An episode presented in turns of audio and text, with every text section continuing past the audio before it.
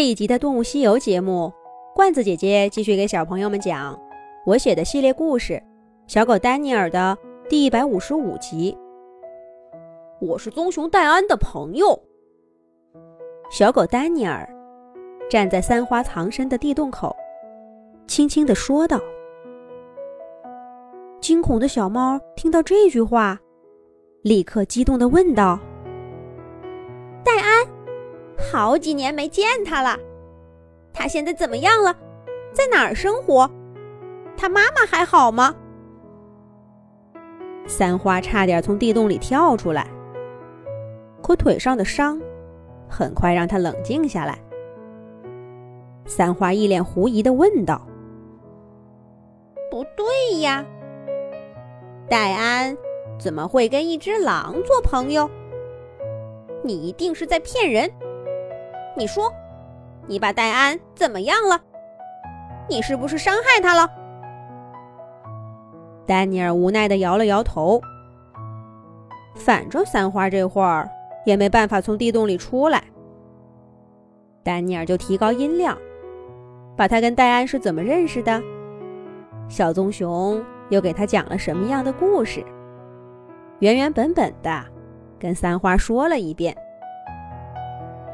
三花眼中的敌意这才渐渐褪去。不过谨慎起见，他还是问了丹尼尔好几个问题，都是些很细节的东西。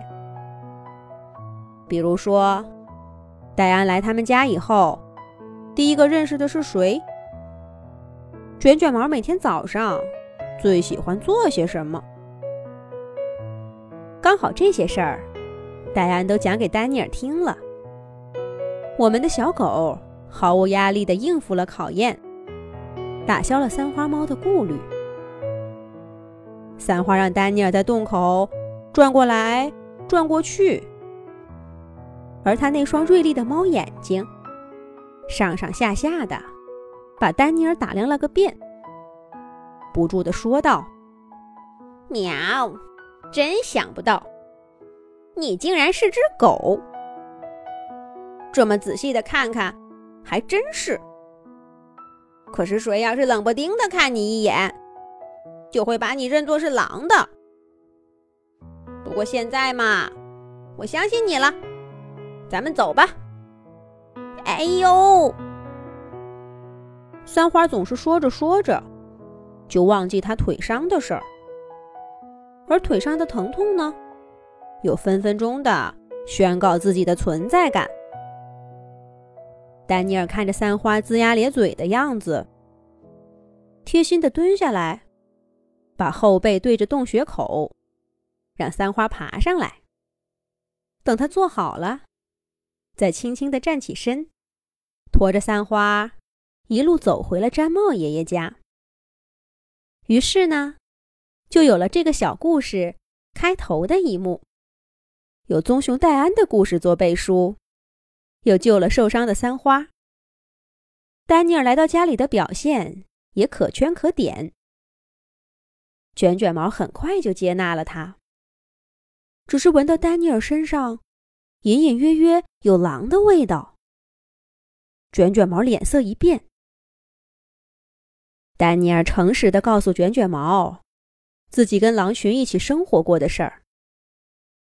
卷卷毛沉默了一会儿，三花都替丹尼尔捏了一把汗。但是到最后呢，卷卷毛只是淡淡的说了一句：“现在回家了，以后呀，别再跟他们混了。”回家。丹尼尔喉咙一紧，“家”这个词有一种任何字眼都没有的温度，在寒冷的冬天里，温暖了小狗的心。威廉也曾经这么说过。不过，一个有人类的房子用这样的态度欢迎丹尼尔，已经是很久以前的事儿了。丹尼尔环视毡帽爷爷家小小的营地。一群雪白的绵羊挤在一团儿。卷卷毛跟他说话的时候，还时不时的向那些羊望上一眼。三花呢，拖着他受伤的腿去找毡帽爷爷治伤了。这不就是家的样子吗？不对，这不是我的家，我要去找婷婷的。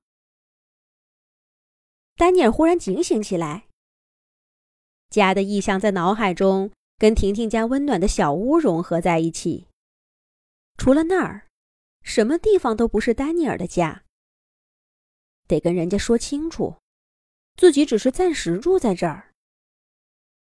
可是接下来，毡帽爷爷抱着包扎好的三花过来。朵朵给丹尼尔端了一大盆肉。卷卷毛带着他熟悉家里的情况。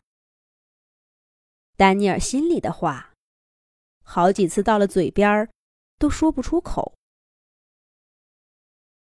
旺旺，算了吧，明天再说吧。今天我要大吃一顿。